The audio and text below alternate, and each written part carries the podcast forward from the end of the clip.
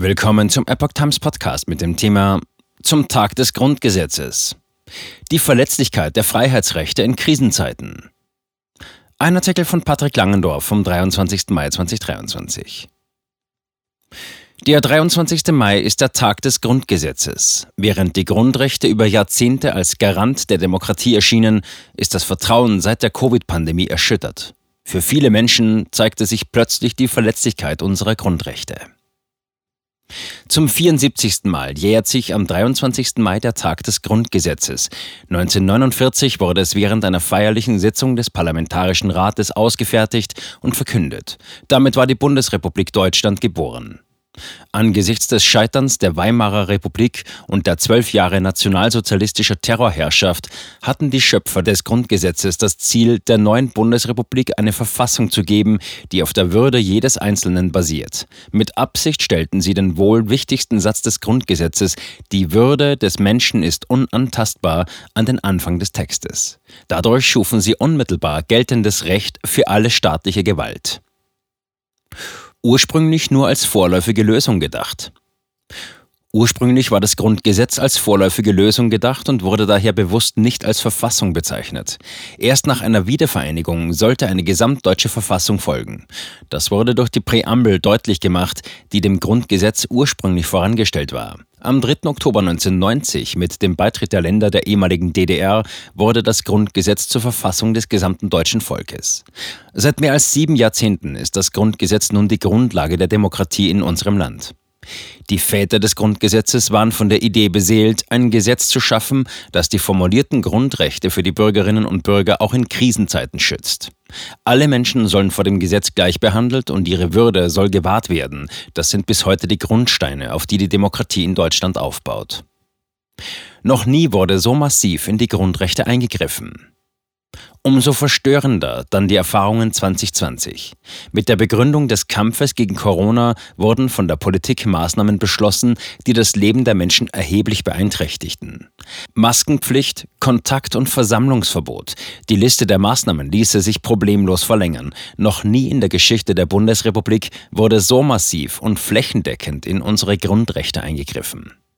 Bund und Länder schlossen Kindergärten, Schulen, Universitäten, Theater und Museen, untersagten wirtschaftliche Aktivität, verboten soziales Miteinander und machten detaillierte Hygiene sowie Verhaltensvorgaben.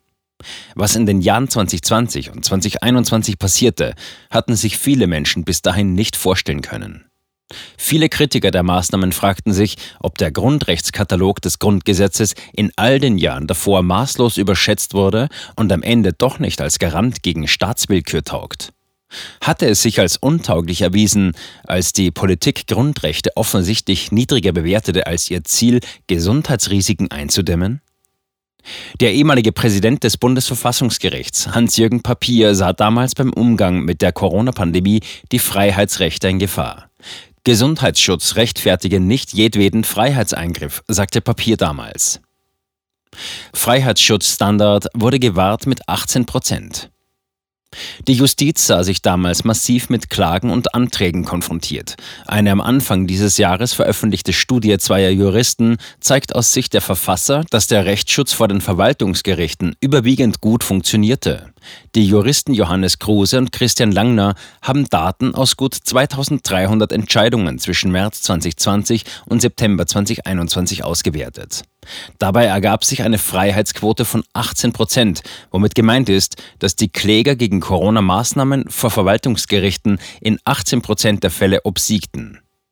Die beiden Autoren kommen zu dem Ergebnis, Zitat, Während der Pandemie wurde der allgemeine Freiheitsschutzstandard auch bei der verwaltungsgerichtlichen Kontrolle der Corona-Maßnahmen gewahrt. Zitat Ende.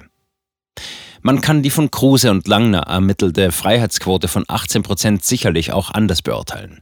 Fakt bleibt aber, dass die Freiheitsrechte aus dem Grundgesetz in Zeiten der Corona-Pandemie massiv unter Druck geraten sind.